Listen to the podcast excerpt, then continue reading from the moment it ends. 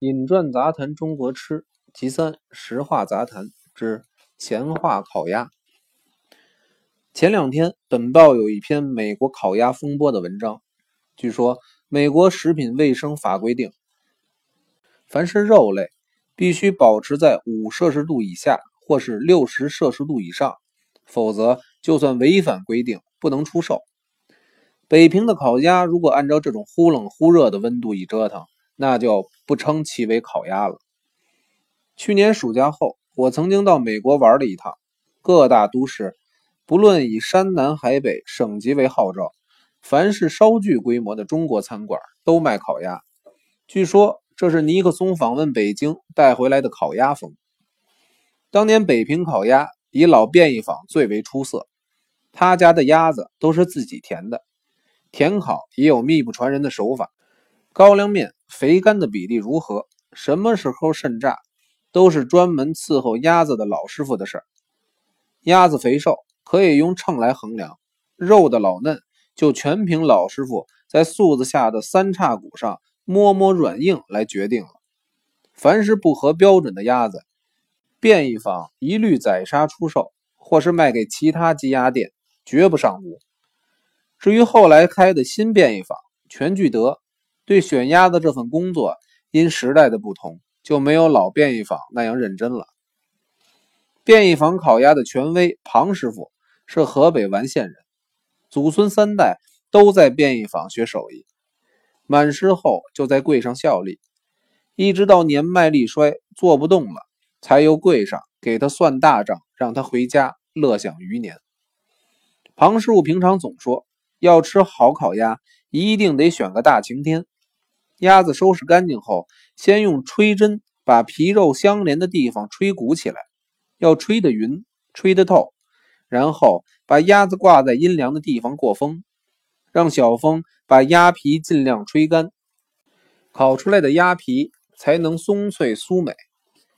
有一次，他正用吹针吹鸭皮，一位英国客人看见了，愣说发现了秘密，说他是在用人工制造空气鸭子，好多卖钱。经他说明，这样做目的是让烤出来的鸭子皮特别松脆，他才恍然大悟。抗战初期，日本人大量涌进北平，他们食髓知味，便宜坊的烤鸭生意自然鼎盛。可是东洋人那份挑鼻子挑眼、盛气凌人的态度，让人没法忍得下去。于是东伙一商量，索性把买卖收些算了。从此。在北平吃烤鸭，只有光顾全聚德了。年轻一辈人只知有全聚德，反而不知有便宜坊了。那时藏书家快光点的侄公子若木住在北平，他虽然也好淡，可是患有严重的糖尿病，时有定量，医尽大绝。他的厨子大羹烤鸭堪称一绝，反而变成了英雄无用武之地了。所以他非常乐意。别人借他的厨子做菜，大更不论到谁家会菜，只要在院里旮旯避风的地方，用沙板砖临时砌一小灶，就能烤出肥美松脆的鸭子来。快老只能浅尝，看见别人大绝，浓香四溢，风味照做，也觉得怡然自得。这种烤鸭既非油淋，又非挂炉，可以算是烤鸭中的别菜了。台湾光复之初，山西餐厅设在台北火车站左手边。如果赶上鸭子好、天气晴朗的时候，烤出来的鸭子尚不离谱，很有几分便宜坊的味道。不过，一只上等肥鸭，将近一桌酒席的价钱，不是会吃的熟客人，他们也不敢应承，恐怕人家说他们敲竹杠。等到扩充营业，搬到中山堂对面，就很难吃到像从前风味的烤鸭了。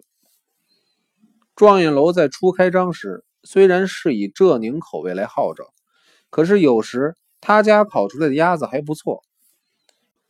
一位女厨师，鸭子片的尤其有尺寸，皮肉分割颇中规矩。我们几位好吃的朋友常在一块玩，想不到在台湾吃北平烤鸭要光顾江浙馆子，而且是台湾女厨师，真是绝了。当时老正兴的老板罗秋元兄认为我们的品评不优于省级观念，罗说：“不出三十年，在台湾无论哪一省的饭馆，恐怕都是台湾年轻人一代的天下。”后来我请林语堂、梁君墨两位先生尝过，也都首肯我的品评。现在无论什么餐馆都卖烤鸭，鸭子片好端上桌，皮肉截然划分者，一盘里顶多三五片，甚至整只鸭子片出来都是皮肉不分，牙口差一点的。简直咬不开、嚼不烂，所以不是极熟朋友同桌，凡是烤鸭端上来，尤其是结婚喜宴，只有举烛别顾，不去下烛，免得吃到嘴里嚼不烂、咽不下、吐不出，让自己出丑。